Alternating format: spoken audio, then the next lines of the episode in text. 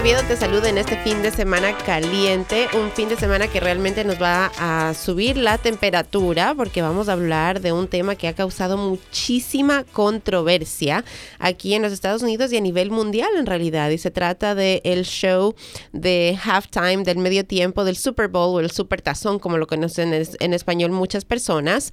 Y como todos los latinos sabemos, eh, las dos personas que estuvieron representando ahí encargadas de entretenernos en el halftime show fueron Shakira y J-Lo, dos mujeres latinas con tremendas carreras artísticas eh, que han hecho muchísimo, yo pienso que por nuestra comunidad, no solamente aquí en los Estados Unidos, sino alrededor del mundo.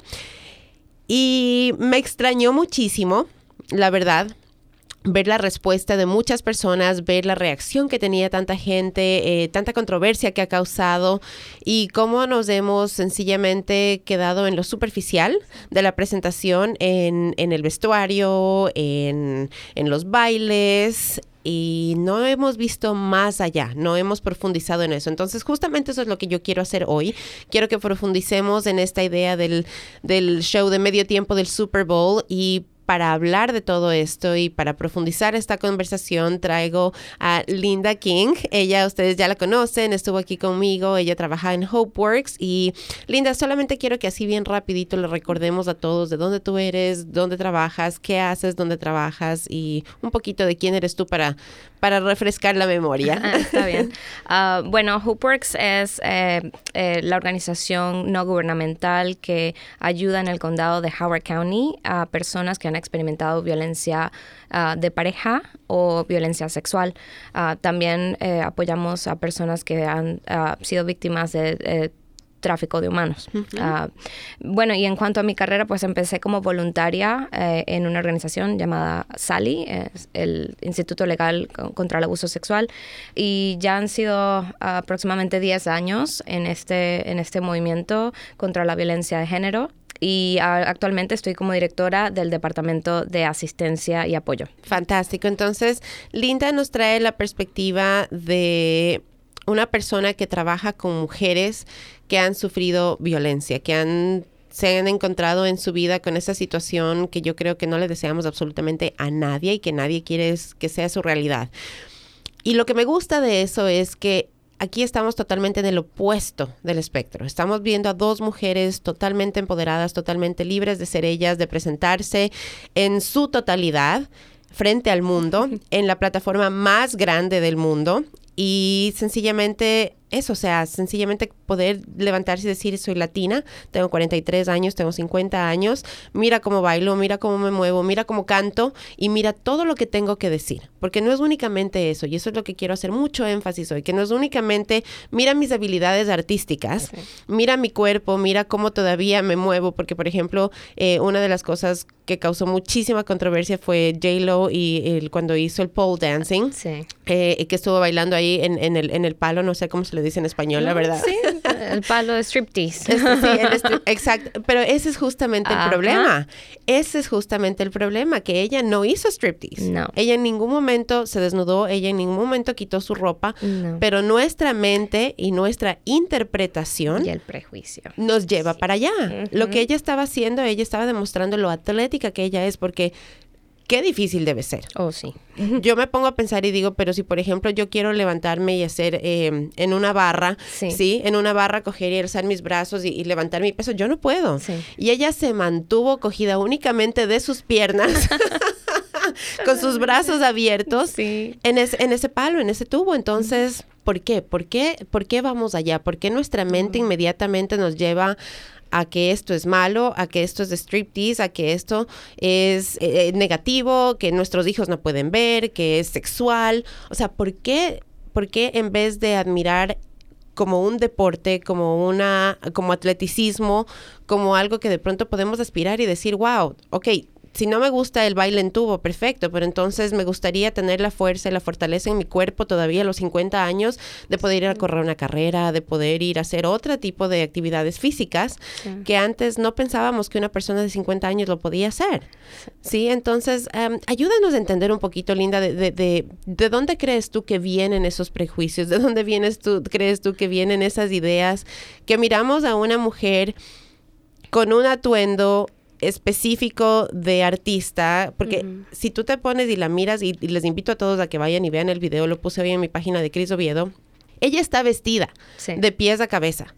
Es verdad que, miramos piedras preciosas tapándole prácticamente, digamos que las partes privadas de su cuerpo. Pero todo lo demás es una revestidura de nylon. Absolutamente todo. Ella no está mostrando piel. Ella no está mostrando su cuerpo. Ella está totalmente vestida. Es un, es un, es un, es un bodysuit, como se le dice en español. Es un enterizo lo que ella está puesta. Entonces, ¿por qué el momento en que ella baila en un tubo estamos diciendo que está haciendo striptease? ¿Por, ah. qué, ¿Por qué estamos condicionados para ir allá? Ay, ok. Hay muchas cosas que, mencionar aquí. cuando, me, cuando me dijiste que, querías hablar del tema, ah, yo de verdad me emocioné mucho porque todo este tipo de temas que traen controversia acerca de, del género, de los roles de la mujer y del hombre, el pensamiento binario, ¿no? Eh, lo que tú decías, si es bueno o si es malo, si es correcto o incorrecto, que genera conflicto, ¿no? Correcto. Y, y trayéndolo más hacia, hacia lo que lo que la gente piensa que que es eh, el ser una persona eh, sexual, ¿no? Pero bueno, para, empezar, eh, a mí me gustaría hablar un poquito acerca del cerebro humano. Perfecto. El cerebro humano, de, por naturaleza, el cerebro de supervivencia, ya nos da a nosotros un sesgo interno. Nos da a nosotros lo que llaman internal bias y viene desarrollado desde mucho antes de que fuéramos una, una sociedad como la conocemos hoy en día el cerebro simplemente lo hace para protegernos. Okay. Y entonces eh, nos alerta qué es bueno y qué es malo. Entonces podemos pensar cuando todavía había gente que tenía que eh, defenderse de los animales que estaban eh, cerca de ellos, entonces tenían que ver, ok, si escuchan un ruido, de una vez el cerebro mm. empieza a pensar. Te alerta, claro. Alerta, sí, hay, hay, hay, peligro. Claro. Entonces tú empiezas a discernir entre qué es lo bueno y lo malo, lo que, va, lo que te va a mantener a salvo. Es un reflejo natural, entonces. Natural, totalmente. Y no lo pensamos, ¿no? Viene siendo algo eh, ya casi que al subconsciente, ¿no? Es muy rápida la, manera como se procesa esa información. Entonces ahora si llevamos esto a lo que es la sociedad, al nivel social, empezamos a hablar ya de prejuicio. Entonces hablamos del sesgo interno, que viene siendo simplemente una combinación de dónde nacemos, de quiénes tenemos alrededor, de nuestras creencias, de nuestros valores, de nuestra cultura, de nuestras propias experiencias, de lo que para nosotros algo fue bueno, satisfactorio y para lo que nosotros no fue. Mm. Y lo que hemos escuchado una y otra y otra vez. Esto me trae entonces a hablar de lo que se llama la cultura de violación. rape culture. Sí. Entonces, ya en los años 70, eh, los grupos eh, feministas estaban hablando acerca de, lo que era la violencia de género y podemos hablar de mucho más atrás, pero en, en, ese momento estaba en auge el poder mencionar lo que, lo que estaba pasando. Las mujeres estaban siendo violadas y agredidas. Entonces, hoy en día tenemos la, violencia perpetuada en los medios de comunicación, en el Internet, en la manera eh, del pop culture que hablamos, ¿no? Y J-Lo y Shakira son parte del pop culture. Claro, ellas son totalmente, son íconos, del pop culture. Eh, ¿Quién no ha visto, por ejemplo, a J-Lo como, eh, pues, remitámonos solamente a lo que pasó antes del, show del Super Bowl, ¿no? Que las dos llegaron a la conferencia de prensa, ¿verdad? De Pepsi. Y J-Lo llegó representada a ella 100% tal cual como es ella. Que le encanta el fashion, le, le encanta vestirse bien, le, canta, le encanta estar siempre bien maquillada. O sea, eso es J-Lo, esa es su imagen y es lo que ella siempre ha presentado desde que inició su carrera. Shakira no. Shakira siempre se ha presentado incluso sin zapatos, porque y tiene su, su, primer álbum que salió conocido, Pies, Descalzos. Entonces, desde ahí, desde ahí tiene su fundación también que se llama Pies Descalzos, y ella se ha presentado muchísimas veces así en Pies Descalzos, porque esa es su manera de ser. Ella no ha sido nunca una artista que necesita de muchísimo maquillaje, que se viste, eh, son pocas las veces que yo la he visto de gala gala, en realidad, y más sin embargo, cuando ha sido una gala gala, sus vestidos son muy sencillos, sus, sus vestidos son muy eh, simples elegantes, sí, para la ocasión, pero nada despampanante. Entonces también eso causó controversia, que cómo se le ocurre a Shakira ir con uh, jeans rotos y con esa camiseta porque esa es su esencia. Sí. Esa es su personalidad, eso es lo que es Shakira. Shakira siempre ha sido una cantante de rock, así es como ella inició. Es muy versátil y ha ido en su carrera eh, avanzando con la música, inclusive, y ha presentado, ha, combinado muchísimos otros ritmos porque su, su herencia, de donde ella viene, sus raíces, también son compuestas de varios países, son de varios lugares del mundo. Entonces, y, y, J-Lo también, J-Lo también, ella nació aquí, pero ella viene de raíces latinas, entonces, pero ella ha tenido otra imagen totalmente distinta. Y a mí me encantó esa conferencia de prensa porque yo vi a las dos mujeres reales. Sí. Tal cual como eran ellas. O sea, cada quien se presentó auténticamente y me encantó. Me encantó eso que cada una fue cómoda en su en su manera de ser, en su vestir, en su propia piel y no estuvieron como una, ¿no? Que yo digo muchas veces, cuántas veces uno se pone a pensar y dice, voy a ir a una fiesta, ay, pero ¿qué se van a poner las demás? Sí. Y es, es fiesta de gala o es fiesta, eh, debería ir eh, solamente con zapatos deportivos o debería ponerme mis tacos o me pongo vestido y nos hacemos un rollo en la cabeza. Oh, sí. Total. Sí, y eso viene también eh, en cuanto a lo que es el, el rol de género. Correcto. El, el tomar en cuenta las normas sociales, los comportamientos generalmente eh, aceptados eh, en cuanto a lo que es cómo debe uh, verse una mujer, comportarse una mujer y cómo debe comportarse un hombre. Y viene siendo también este género binario de mujer y hombre, eh, tomando en cuenta que también es más abierto, que hay personas que no eh, se conforman con ser eh, ninguno de los géneros ah, o se identifica con ninguno de los géneros, y hay personas que son transexuales también. Pero aparte de eso, entonces hablamos de la identidad de género. Simplemente Shakira se identifica con ah, la manera como es, cómo se viste, cómo habla, sí, en, esa ah, conferencia de prensa, ella, ah, su manera de hablar, los términos que usaba, eh, los gestos, cómo se sentó, cómo es, era Shakira. Totalmente relajada. Relajada. Y luego entonces vemos a, J-Lo también con su, como cruza las piernas, eh, estaba de punta en blanco, vestida de blanco.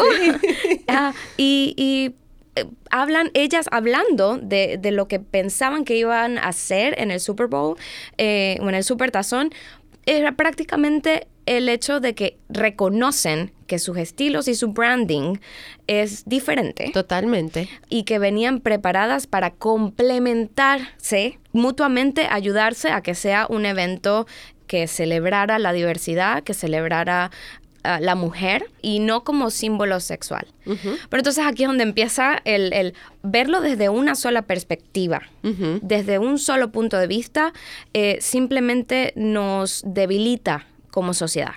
Eh, tenemos que ver esto desde diferentes ángulos. Tenemos que ver esto desde el punto de vista de que el Super Bowl es un evento ah, que es capitalista, que genera dinero Ah, si nos ponemos a pensar en eh, lo que ha pasado en el pasado con algunos jugadores y la violencia de género, a tal punto que hasta se, se hicieron, ¿cómo se dice?, comerciales acerca de la no violencia en años anteriores. Eh, también entonces eh, pensar, ok, bueno, estas mujeres dijeron que sí a eso, al patriarcado, ¿no? a, la, a, la, cultura y al, al grupo privilegiado. Entonces podemos desmantelar eso también. Ok, estuvo bien que lo hicieran.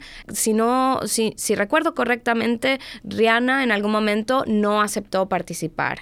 Y esa es su decisión. Correcto. Y está bien. Ella hizo su declaración de por qué no aceptaba y así como en este caso usaron la plataforma para poder empoderar a la comunidad latina que en estos momentos y circunstancias tanto políticas como sociales se han visto muy afectada y de hecho, bueno, JLo creo que sin decirlo hizo varias declaraciones con la manera como llevó su show, especialmente al final. Correcto, y vamos a hablar, vamos a tocar de todo eso, pero antes de llegar a eso me encantó lo que acabas de decir y quiero que, que, que, hablemos un poquito más. De, hablaste de dos cosas distintas aquí, hablaste del, del patriarcado, hablaste de, de por qué, de que podríamos en realidad ponernos a analizar de por qué decidieron presentarse en esta plataforma. Es una, eh, yo creo que para los artistas tiene que ser uno de los, de los sueños de ellos, de sus, en, en, en su lista de cosas que quiero realizar en mi carrera, tiene que ser una de las cosas ahí, porque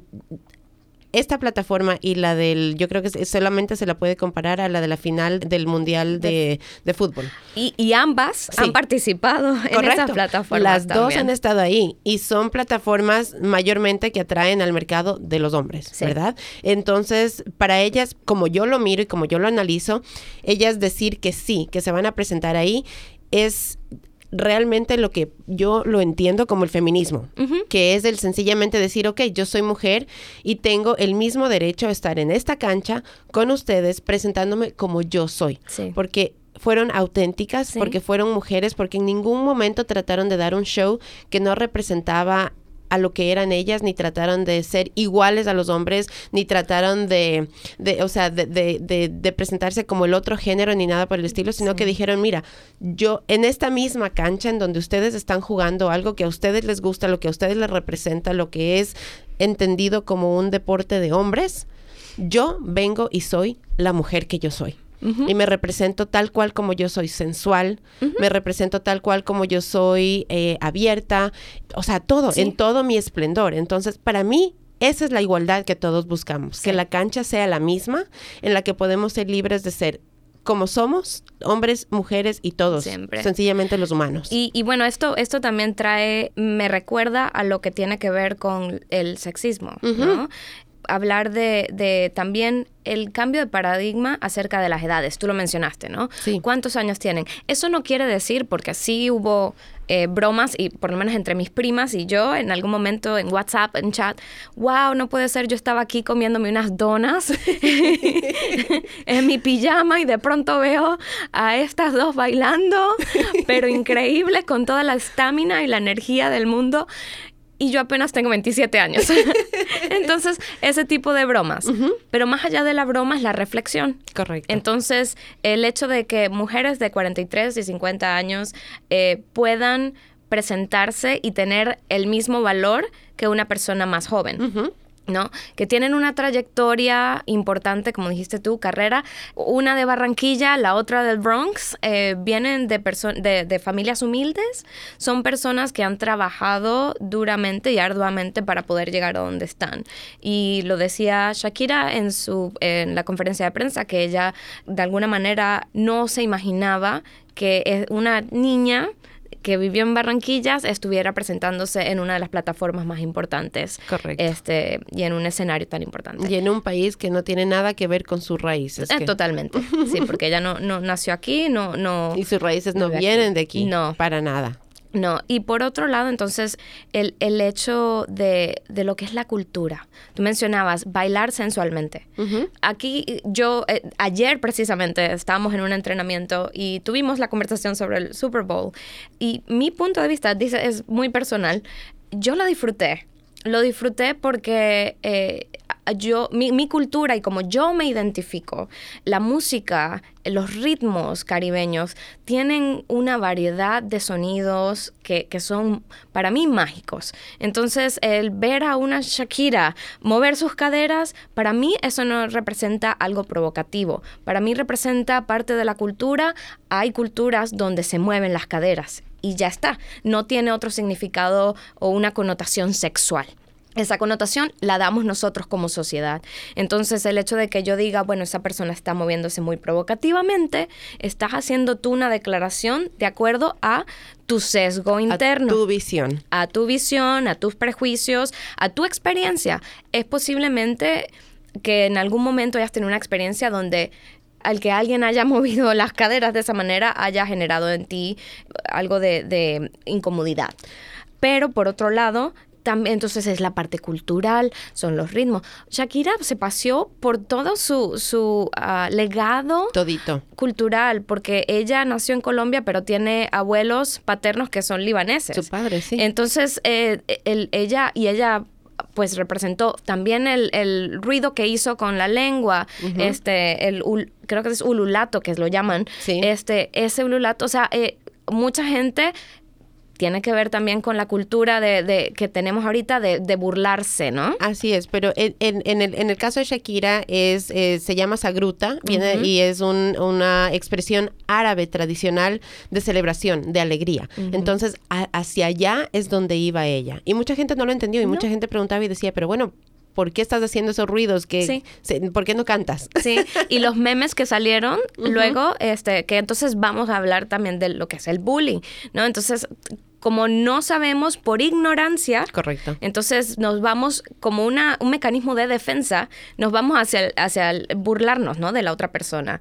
Y sí, fue gracioso. Obviamente nos tomó por sorpresa porque no sabíamos que, qué era eso pero más allá es un poquito de ella siempre ha sido muy intencional con sus con su manera de hacer las cosas. Con todo con su manera de vestir con su manera de hablar con el mismo hecho de, eh, ella siempre ha hecho como una rebelión a los estándares de belleza. Totalmente.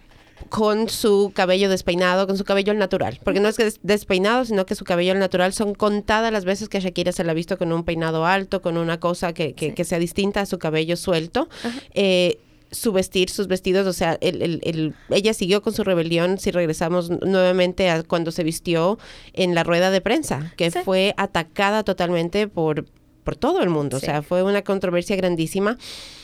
En todo, ella siempre ha sido, o sea, auténtica. totalmente, en sus canciones.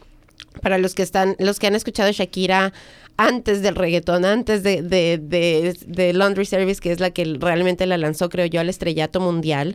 Yo les invito a que vayan Pies Descalzos. Es un álbum fantástico que yo digo que demuestra realmente la esencia de lo que es Shakira, de quién es de ella, de, de, sus letras, de sus sentimientos, de... Y si tú te pones a ver en todos sus álbumes, en todas sus canciones, siempre te habla de eso. Siempre te habla de sentimientos, siempre te hace pensar. Siempre tiene algún tipo de connotación que va más allá de lo que simplemente están diciendo las palabras. Siempre tiene un mensaje por ahí.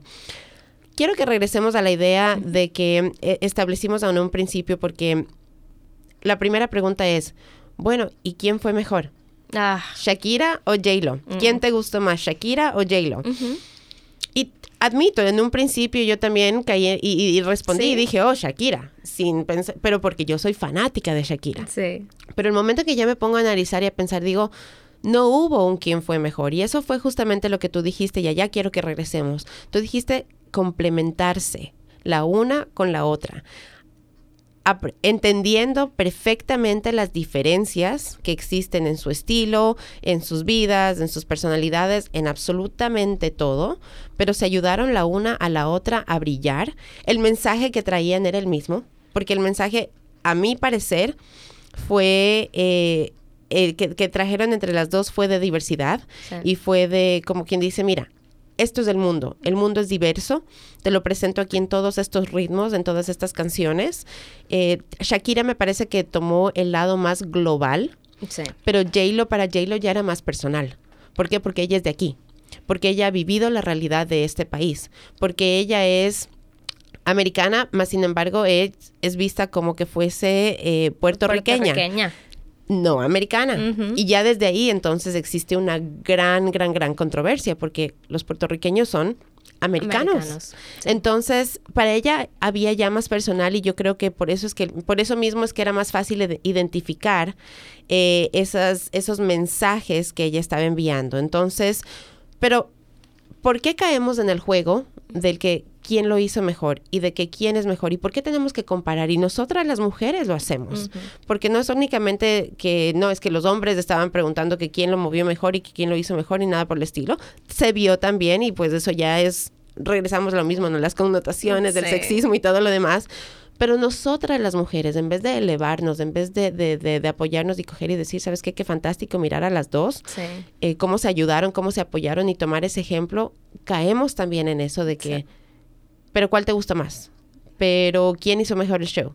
Pero ¿quién se vistió mejor? Pero ¿quién hizo esto? ¿Quién hizo lo otro? Entonces, abramos un poquito, expandamos un poquito esa idea y, no sé, no de pronto retémonos como mujeres en realidad a, cortar esos, esos, esos, prejuicios, esas ideas y, y, realmente a elevarnos la una y la otra. Sí, bueno, cultura pop. ¿No? Viene de popularidad también, ¿no? El, el, hecho de saber que ambas personas son bien conocidas van a tener fanáticos y los fanáticos definitivamente van a defender a la una o a la otra, tal cual como lo hacen con el fútbol. Es también algo psicológico, a mi parecer, en, en el sentido de eh, cuando proyectamos, ¿no? Mm. Nuestros deseos, porque y ambas lo dijeron, estamos representando. Entonces, cuando hablan de representación, si yo me siento afín con lo que estoy viendo, voy a defenderlo a capa y espada. Claro. Pero más allá de eso, también tiene que ver con, con la competencia, con la cultura de, de lo que valoramos, ¿no? ¿Quién lo hizo mejor? Bueno, pero ella movió las caderas de esta manera, pero lo que tú decías, la complementación, el poder empoderarnos las unas a las otras. Juntas podemos mejor y más que si cada una va por su lado. Y si estamos hablando de eliminar la violencia de género, si estamos hablando de que haya igualdad de género, eh, no se trata de que todas tenemos que vestirnos de la misma manera o actuar de la misma manera, porque todas tenemos individualidad, pero se trata de poder celebrar la diversidad femenina que si yo quiero vestirme con ropa de hombre, me visto con ropa de hombre. Esa es mi identidad, eso es lo que me hace sentir cómoda. No quiere decir por eso que sea menos mujer que otras. Sí me identifico como mujer. En, ese, en ese caso, pues sí estoy muy de acuerdo contigo de, que hay que romper esa idea de que tenemos que eh, manejarnos eh, con la competencia. y el empoderamiento simplemente nos va a permitir subir y no quedarnos donde estamos. Correcto, totalmente de acuerdo. Y ellas lo hicieron, porque por ejemplo, si bien es cierto, J-Lo bailó salsa con, con uno de los grupos que ganaron en el en, su ah, en su programa que ella hace la salsa no es representativa de J-Lo para mí eso fue un, un cambio y eso fue como que Shakira hace esto, esto viene más de Shakira, entonces yo lo voy a adoptar también para mí y lo voy a poner en mi show. Otra cosa es, eh, y estaba tratando de verificar aquí, los dos, los dos artistas que salieron, los dos hombres que salieron. J Balvin. Y Bad Bunny. Bad, Bunny, Bad Bunny cantó con Shakira. Bad Bunny es puertorriqueño. Ajá. J Balvin es colombiano y él cantó con oh, J-Lo. eso sí no lo sabía. Entonces, entonces hicieron ahí un cambio, hicieron ahí un cambio. Entonces, nuevamente, regresamos a la misma idea de complemento. Ellas utilizaron eso también para dar ese mensaje. Cierto. Em, o sea, cada una expresó en realidad y, representó en realidad lo que ella era, pero también incorporó del show de la otra lo que podía incorporar dentro de sí misma. Y me encantó que le dieron oportunidad a Shakira de salir y brillar sola y hacer su show. Después salió J-Lo y brilló totalmente sola. Y al final, al final se, conectaron nuevamente. Entonces... Ahora sí empecemos ya en realidad a, hablar acerca de, de esos mensajes que tocaron dentro de cada una dentro de su show los, los diferentes eh, aspectos de diversidad que trajeron, políticos incluso. Sí. Entonces, empecemos con Shakira. Vamos así a seguirle el orden al, al show. y Shakira, ¿por qué decía yo en un principio, hace un rato, eh, que para mí la representación de ella fue más global? Porque lo que yo vi en el show de Shakira fue Mapalé, lo que empezó primero cantando en inglés. Sí. Es una artista hispana, es una artista colombiana. Eh, todos sabemos que su idioma es el español, pero salió cantando en inglés. Una canción, yo pienso que una de las canciones más americanas que ella tiene. She-Wolf. Ajá. ¿Sí? Y el mensaje de She-Wolf, ¿qué es justamente? Déjala salir. ¿Verdad? Sí. Y eso trae tantas connotaciones. Bueno, empecemos por ahí simplemente de hablar de lo que es la sexualidad. Correcto. Y, y sexo positivo, ¿no? El, el poder ser dueñas de nuestro cuerpo, el poder vestirnos como queremos vestirnos. Y eso no le da derecho absolutamente a nadie de sobrepasarse con nosotras, de eh, decirnos nombres, porque ya todo eso es parte de la cultura de violación. Es el, llamarnos, eh, lo que llama catcalling, eh, el hacer bromas pesadas o el simplemente pensar que porque una persona se viste de una manera que otra persona pueda considerar provocativa, entonces te da derecho a, o, o está incitando a. No es cierto. Eh, entonces, por ese lado, sí, esa sensualidad es el, el poder disfrutar de la sexualidad de una manera responsable. Eh, la sexualidad no se trata solo del acto sexual como tal, se trata de la intimidad, de la comunicación, de la manera fluida de tu ser, eh, de cómo te manejas, de tu, de tu identidad de género, de, de tu manera de, de celebrar la manera como tú te identificas. Entonces eh, es fluida, cambia con el tiempo, cambia con eh, nuestras interacciones con otras personas. En algún momento, por ejemplo, yo personalmente me vestía con shorts cuando estaba pequeña y franelas muy largas. Mm, yo, también. Me, me sentía muy cómoda con eso. Pero luego empecé a experimentar y en mi adolescencia me di cuenta que a mí me gustaban los jeans y me di cuenta que me gustaban ciertos zapatos y me di cuenta que ya la ropa que mi mamá me hacía a veces no iba con lo que yo quería. Entonces empezaba a pedirle a mi mamá que por favor me hiciera este modelo o el otro y ella me cosía la ropa de acuerdo a mis gustos. Mm. Entonces ya después y más adelante yo nunca me ponía vestidos y empecé a experimentar con vestidos de eso se trata, o sea, es de cómo nos sentimos cómodas y cómo somos auténticas. Entonces, She Wolf, definitivamente una canción que invita a eso. Y ella lo termina diciendo porque la última frase de su canción que ella cantó en el espectáculo fue Let her out so she can breathe. Entonces, déjala salir para que pueda respirar. Entonces, ese, ese fue el primer mensaje. Desde un comienzo ya nos vino y nos dijo así, de frente a todos en la cara, ¿sabes qué? Aquí estamos para empoderar a la mujer. Y déjala que salga, y déjala que fluya, y déjala que sea, porque el momento en que ella respira, y ella lo ha dicho en muchísimas veces, refiriéndose a la educación, pero en muchas otras de sus entrevistas, lo que ella ha dicho es que el momento en que tú la educas, a un, si tú educas a un niño, sí, educas y haces una gran diferencia, pero tú educas a una niña y tú educas a una familia entera. Y tú cambias el mundo, das el poder a un, el, el momento en que empoderamos a las mujeres, estás expandiendo infinitamente las oportunidades, no solamente para ella, sino para absolutamente todos en el mundo. Ella ha sido siempre muy abierta y lo ha dicho de esa manera. Después de eso ya cambió sus shows, demostró, pienso yo, ahí un poco para los que no conocían eh, sus, habilidades artísticas con su guitarra eh, y con, acompañada de violines, siguiendo en inglés, ahí ya entró el rock, porque ahí ya entró el rock, ahí ya se presentó ella. Estas son mis orígenes, así empecé yo. Entonces, la primera canción es déjennos, déjennos salir, déjennos respirar, déjennos ser libres. La segunda canción es miren, esta soy yo. Esta es la rockera que, me ha traído hasta esta plataforma hoy. Así empecé, ¿verdad? Siguió en inglés todavía ahí. Y ahí enseguida cambió a Ojos Así. Mm.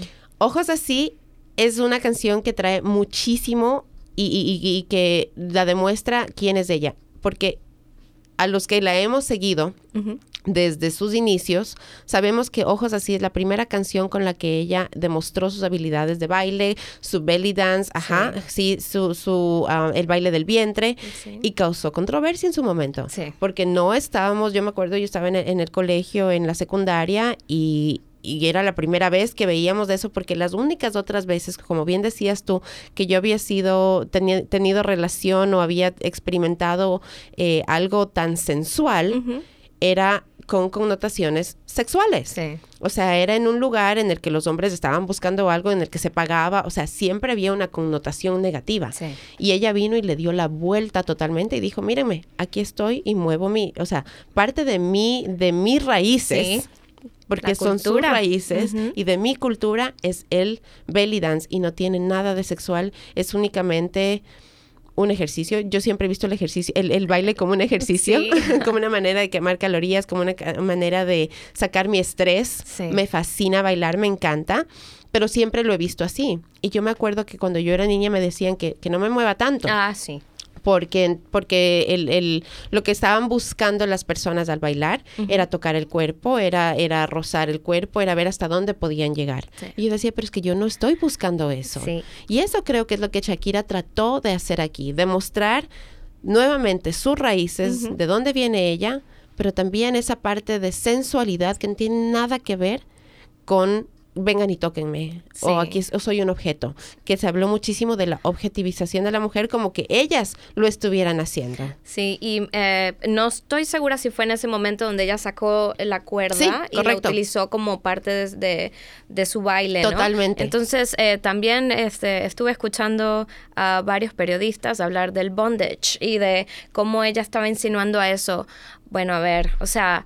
eh, eh, cuando uno hace belly dancing, usan diferentes tipos de cosas. Usan, eh, y me disculpo porque de verdad no sé si son los términos correctos, ah, pero usan eh, como candelabros a veces, Velos. usan velos también, y también usan cuerdas. Entonces, eh, eh, el, el, el ir hacia lo que yo creo, nuevamente, es preconcebido, es un prejuicio, de acuerdo a mis experiencias, eso es lo que ella está haciendo. Eh, sin explorar, sin preguntarle a ella, por ejemplo, en la rueda de prensa luego del Super Bowl, eh, ¿qué significó para ti tal cosa?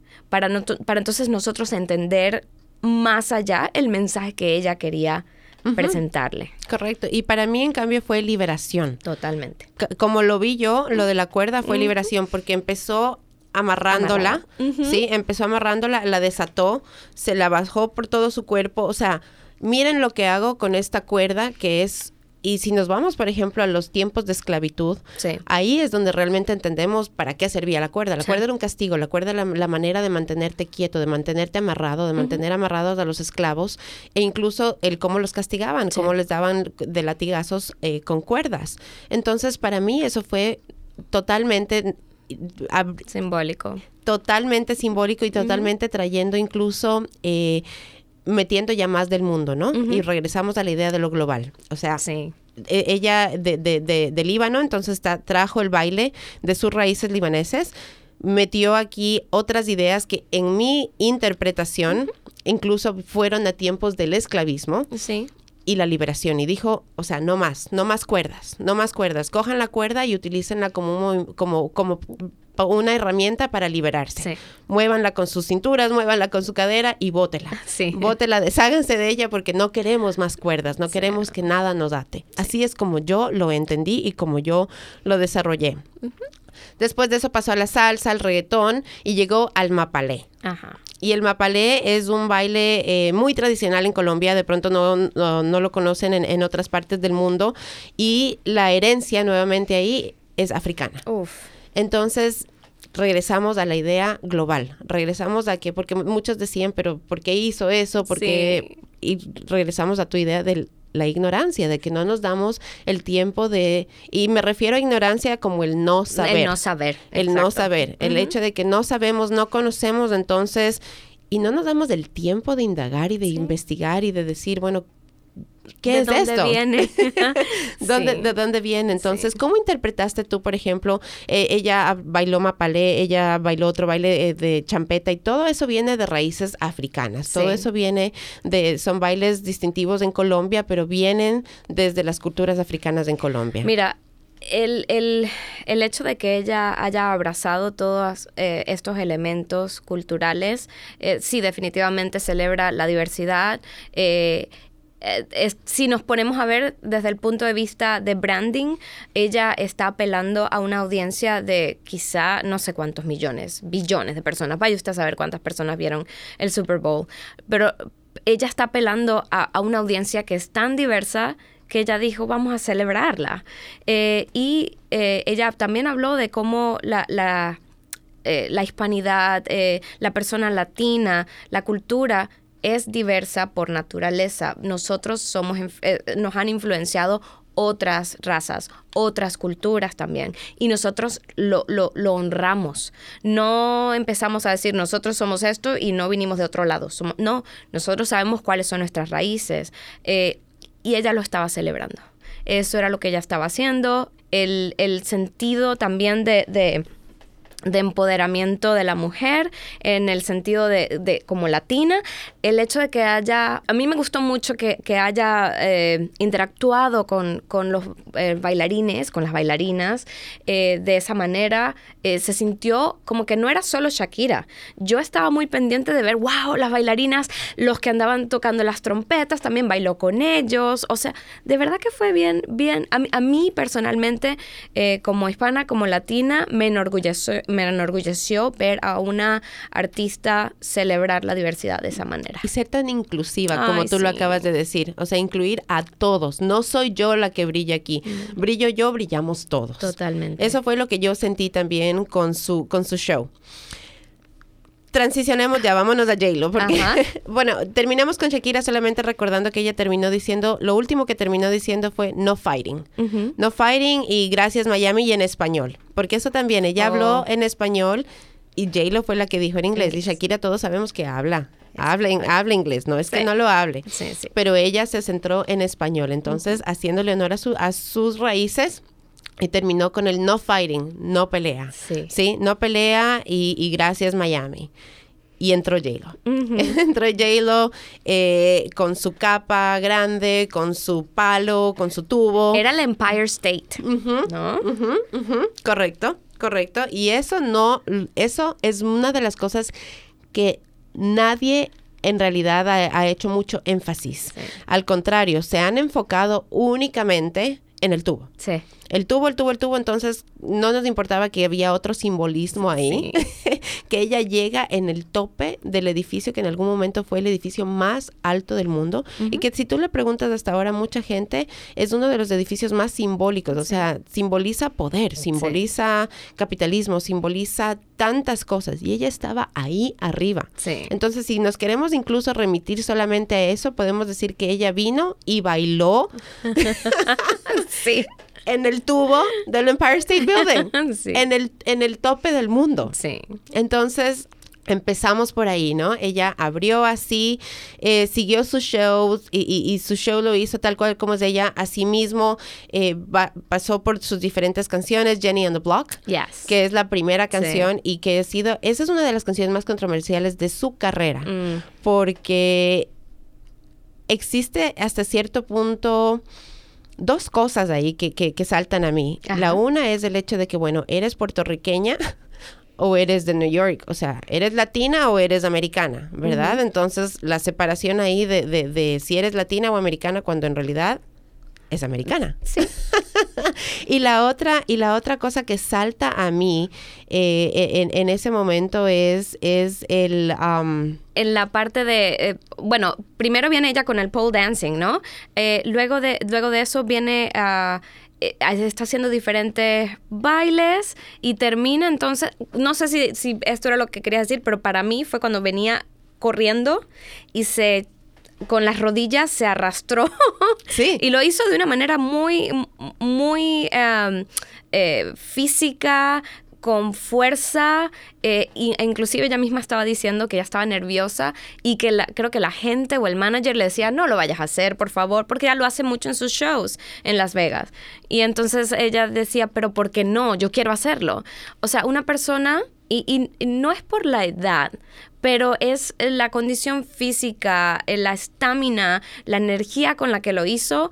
Ella estaba disfrutando su show, lo estaba haciendo y creo que necesitamos más de eso, estar en, en haciendo lo que queremos, lo que nos gusta, porque cuando hacemos lo que nos gusta, lo hacemos, nos hace felices y en este mundo creo que necesitamos personas, mujeres más empoderadas, más felices, haciendo lo que consideran puede ser un reto, pero lo pueden lograr. Nos da fuerza, nos da Nos fuerza. da mucha fuerza. Y lo, lo otro que te iba a decir es eh, el hecho de Jenny from the block. Ajá. Tenemos la idea, ¿no? Ah, Aquí en los Estados Unidos, from the block. Entonces, si eres from the block, tu vida está encaminada ya y no tienes esperanza prácticamente. Aquí en este país se, se- y en todos los países en Sí. realidad, si nos condicionamos y nos quedamos en el que si ese es el, eh, el lugar en donde naciste Sí. y si de ahí vienes, ya estás dictaminado hasta dónde puedes llegar. Sí. Y entonces me pareció muy apropiado a mí que ella saliera y e- e hiciera justamente con Jenny from the Block en el tope del Empire State Building, como diciendo, miren, la chica del block Sí. que no iba a llegar a ningún lado, la chica del barrio, de- del barrio considerado uno de los peores barrios en, en Nueva York, está Miren en el tope, estoy. en el tope del mundo y bailando Sí. en el, en el, En el- tope del, Del del, Empire State. del Empire State Building. Sí, Correcto. Y, y yendo también al- a, a lo que significó el... um, estaba bailando con Balvin, creo que fue que bailó ella, ¿no? Este, entonces, eh, cantando y por ahí dijeron, bueno, que fue muy sensual su baile, que en ese momento como que fue muy llamativo, que el traje que estaba usando, que era eh, Versace o como se pronuncie. Y entonces ya va, pero nos estamos quedando en eso. Y era lo que tú decías, ¿no? Estamos enfocados en algo que es muy superficial y no nos estamos dando cuenta de los otros mensajes que se están dando. Correcto. Y entonces aquí es donde de pronto para mí viene lo que más me llamó la atención y creo que fue lo que más disfruté, una de las cosas que más disfruté de su presentación, aunque si lo admito, pues de verdad muy, muy buena eh, sus coreografías, el montaje, eh, increíble cómo pudieron hacer tanto en 12 minutos, creo que es lo que dura aproximadamente. Entonces, eh, pero fue que su hija participara. Correcto. Estamos hablando ya de generaciones. Estamos hablando de lo que se, lo que pudiéramos mencionar como violencia de género, eh, trauma generacional en este país donde todavía hoy en día lo, vemos, ¿no? de muchas maneras como eh, se ha perpetuado la opresión. Y entonces estamos hablando de las nuevas generaciones. Y estamos hablando de que ella no se vistió de una manera eh, que muchos pudieran decir sensual o para su edad. No, ella estaba vestida con una falda súper linda, con una blusita muy bonita, muy delicada y muy ella. Me parece. Como una niña. Exacto. Sí, totalmente de acuerdo. Y entonces vienen luego las, eh, lo que llaman las, las the cages, las cajas o las rejas. Este, y, y no, no me di cuenta si eran solo niñas, pero estoy casi segura que eran puras niñas. Eran niñas. este, Y entonces eh, ese, esa declaración también de, de qué es lo que estamos tratando de decir con eso, ¿no? Correcto. Y entonces, qué bueno que ya estamos entrando ahí porque justamente hacia allá iba, ¿no? Y, y la transición, empecemos primero por la, por la transición de que eh, pues era Shakira ya hizo su show, era el momento de J-Lo, pero el momento en que entró la hija de J-Lo, o sea, dijimos, nuestras generaciones, para mí como yo lo interpreté fue, nuestras generaciones están acostumbradas a vernos separadas.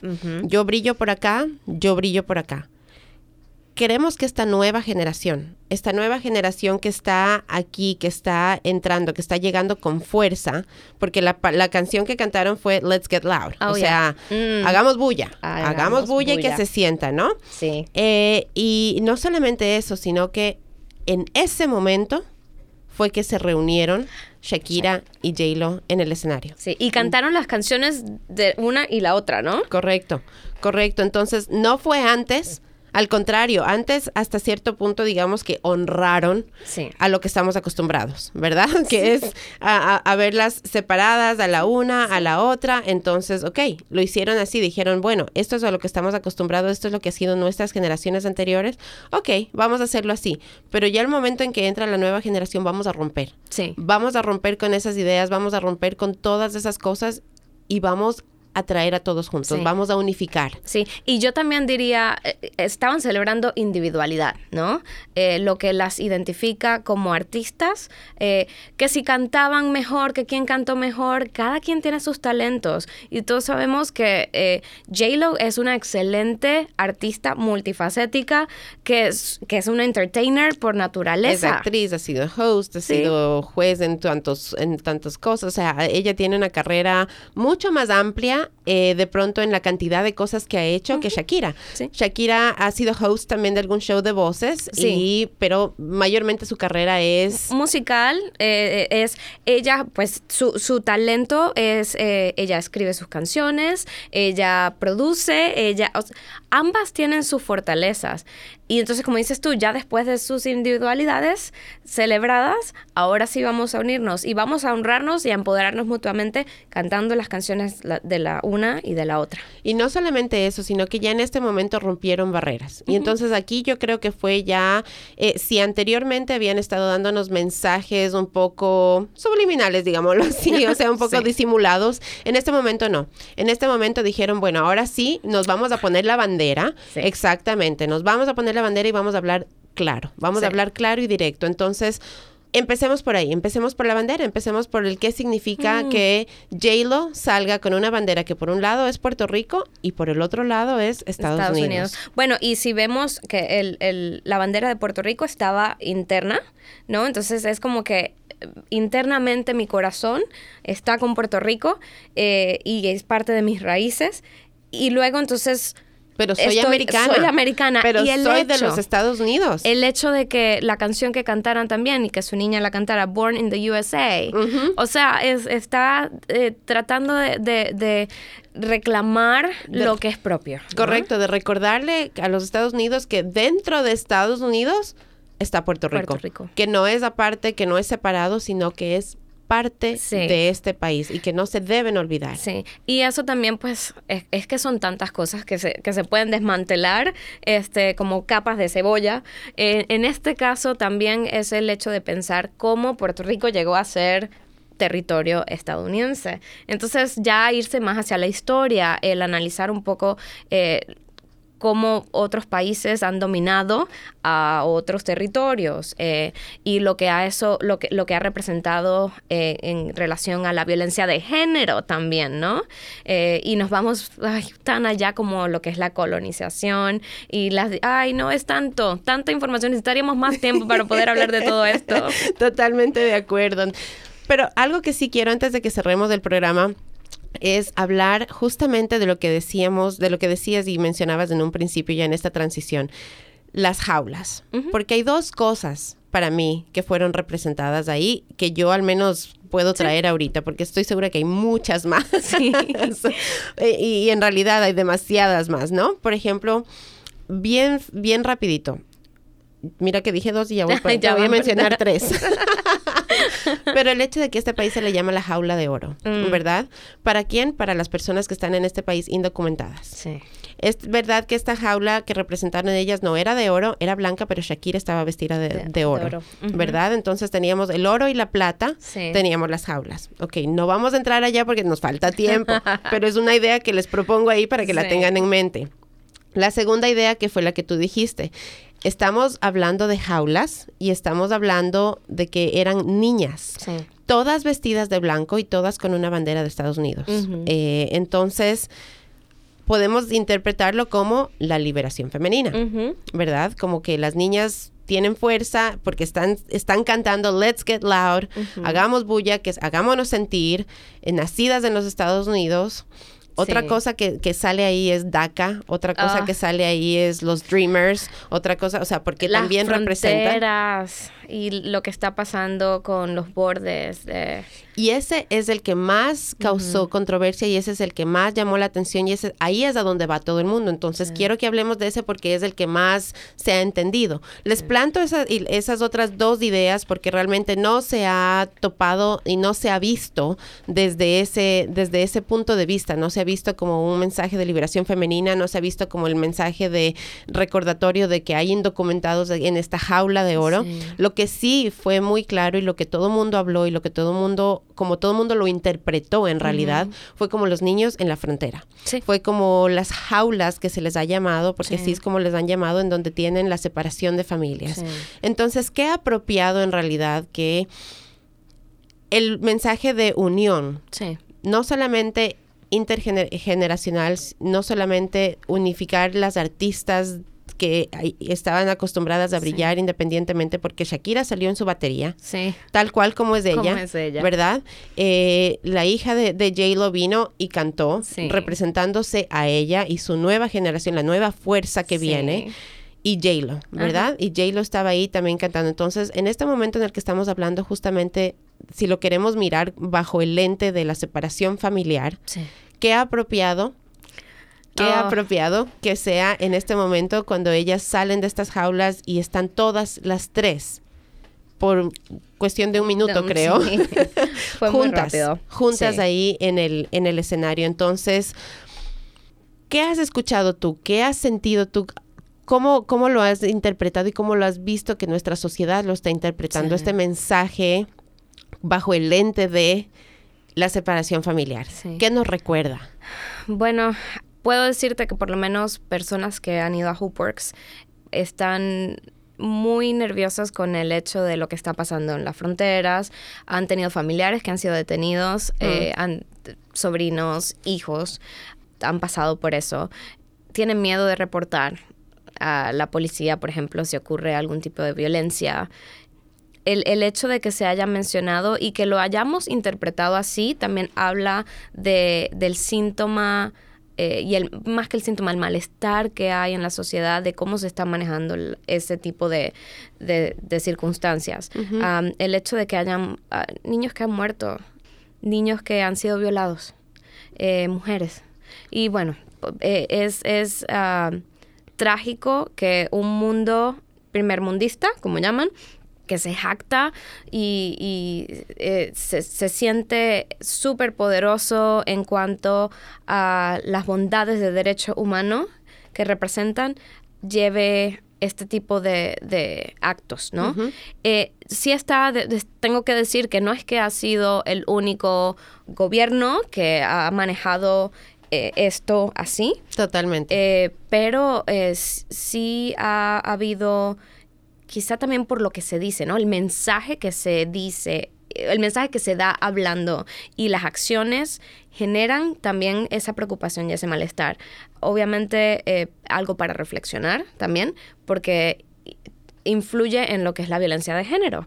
El tener a niñas eh, inofensivas, a, niños en general que son vulnerables, a mujeres eh, y saber que también han sido personas que dentro del ejercicio de autoridad han abusado de su poder, ¿no? Y del control. Para mí ese fue el mensaje más grande, porque si bien es cierto, lo estamos viendo mediante el, lente de la migración, de la separación de familias. Para mí, en realidad, lo que ellas quisieron decir fue el abuso de poder. Sí. Y lo que, lo que para mí, como yo lo interpreté, fue hagamos bulla, o sea, dejémonos sentir, esto no puede pasar. Tenemos que salir de las jaulas, tenemos que salir y romper con esta, eh, con este encierro y tenemos que hacernos que se sienta y que se nos trate bien. Y por eso, pero, pero ¿de qué manera lo hicieron? Porque el blanco lo, atribuimos oh. y lo miramos como un color de paz. ¿Verdad? Entonces, como un color de paz, como un color de, eh, de, esperanza, un color de bien. Sí, sí.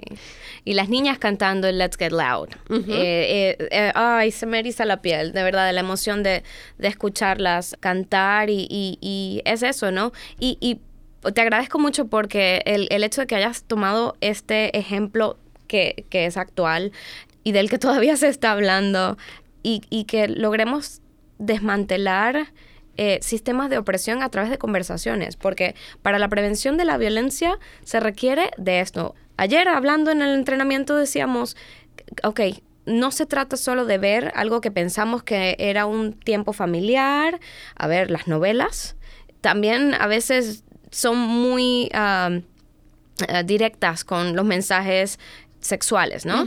Eh, y quizá no sea el mejor ejemplo de lo que es la sexualidad positiva, mm, porque si vamos a hablar de sexualidad positiva, entonces nos vamos a referir a la comunicación, al consentimiento, al, consentimiento continuo, ¿no? Al respeto, a la dignidad como persona, al, informarte para que tu salud sexual no dañe la salud sexual de otra persona. Este, y tomar todo eso en cuenta. Entonces, eh, pero entonces estamos enfocándonos que esto fue muy too sexy, muy, muy sexy.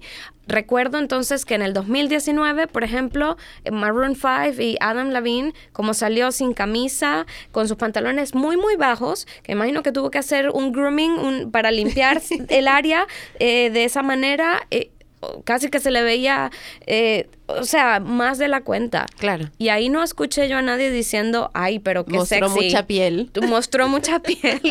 no, entonces El, el, estándar doble de lo que para una mujer es aceptable, para el hombre es aceptable, lo que no es aceptable y lo que... Eh, se, se, valora y lo que no se valora. Entonces regresamos a la misma idea con la que abrimos esta conversación estamos en la misma cancha, estamos en la misma cancha, tenemos los mismos derechos, tenemos la libertad de ser quienes nosotros somos, auténticos 100%, ya seamos hombres, ya seamos mujeres. Deberíamos tener esa libertad de sencillamente presentarnos como somos. Sí. ¿sí? Eh, de sencillamente actuar libremente bajo nuestros principios, bajo nuestras identidades, sin herir a los demás, ¿no? Obviamente, respetando los límites de los demás, pero yo tengo la libertad, el derecho de ser quien yo soy. Sí. Entonces... Tu derecho empieza y termina, empieza, ¿verdad? Y termina cuando empieza el del otro. Correcto. Entonces de eso se trata. Y lo otro que, que, me parece importante invitar a estas conversaciones en la familia. Terminaste de ver el halftime y entonces pregúntale a tus hijos qué te pareció. Y hablar también de que el hecho de que de pronto a la abuela no le parezca que esa señora que se llama J-Lo esté vestida de la manera como está vestida porque a la abuela le parece muy provocativa porque la abuela pues tiene otra crianza. Correcto. Entonces no quiere decir que tu hijo de 14 años vayas a irrespetar a una persona por cómo está vestida. Entonces ahí es donde empezamos a cambiar el, lo que se llama eh, la culpa o, echarle la culpa a la víctima, ¿no? El victim blaming de que no, es que si tú te hubieses vestido diferente, es que si tú hubieses actuado diferente. No, vamos a empezar a caer, a, llevar la, responsabilidad a la persona que está cometiendo la violencia. Correcto. Rompamos esos paradigmas intergeneracionales y entendamos las cosas, miremoslas desde otro lente, miremoslas del lente de la igualdad en realidad, del respeto. del respeto. Del respeto, de, de que no es que, porque como bien decías tú, a la generación anterior no le parecía, no quiere decir que nuestra generación no pueda, no pueda evolucionar y no pueda sencillamente entender que podemos respetar y que podemos vivir porque no ofendieron a nadie, no lastimaron a nadie. Al contrario, yo puedo decir que como latina me sentí identificada, me sentí muy orgullosa, me, me sentí el hecho sencillo de que estuvieran cantando en español, de que estuvieran bailando los ritmos que a mí me gusta, de que representaran la salsa, el mapalé, el reggaetón, eh, el, rock.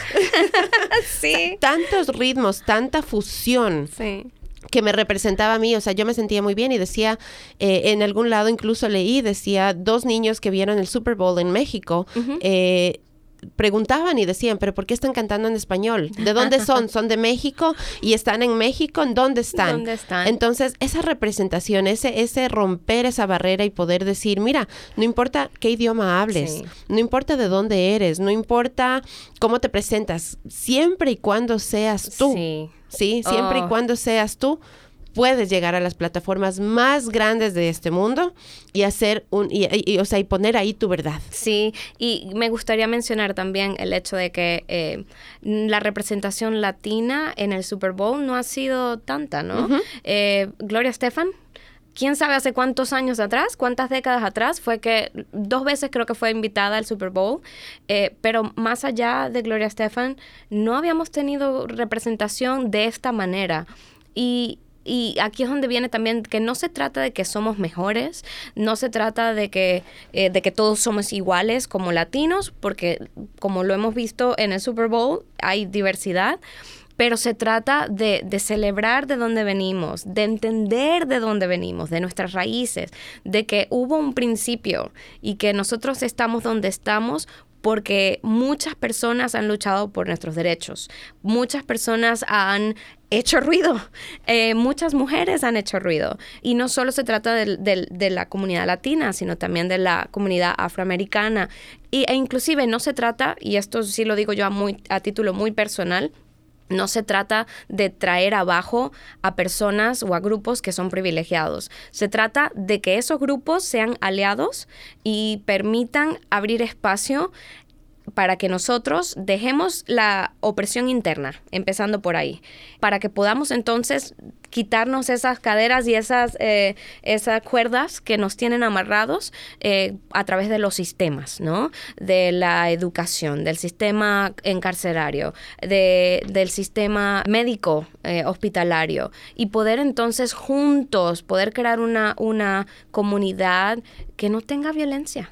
Así Correcto. sencillo. Ajá, yo comparto totalmente tu idea y pienso que ese fue el mensaje y ese es el mensaje que yo me llevo de este show de medio tiempo del Super Tazón o el Super Bowl número 100, que ni siquiera topamos de eso ah, de, la, cierto. de la importancia de que fue eh, el, número 100, un, número que no se va a olvidar fácilmente. Entonces, gracias Linda por venir y hablar conmigo hoy acerca de esto, por ayudarnos a, en realidad, a desempacar todas esas cosas que habían por ahí escondidas y que tal vez, como bien dices tú, no conversamos con nuestras familias, no conversamos con nuestros amigos, sino que sencillamente nos quedamos en esos 12 minutos los internalizamos de, algún, de cualquier manera como mejor podemos, ¿verdad?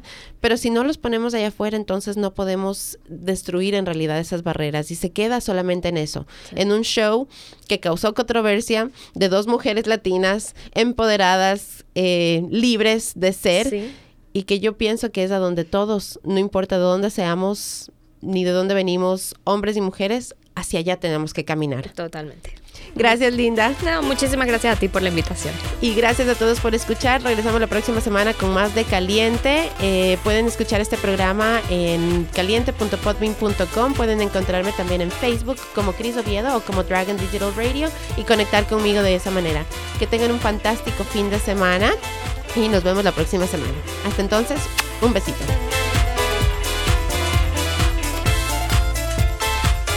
Connect with us. We are Dragon Digital Radio.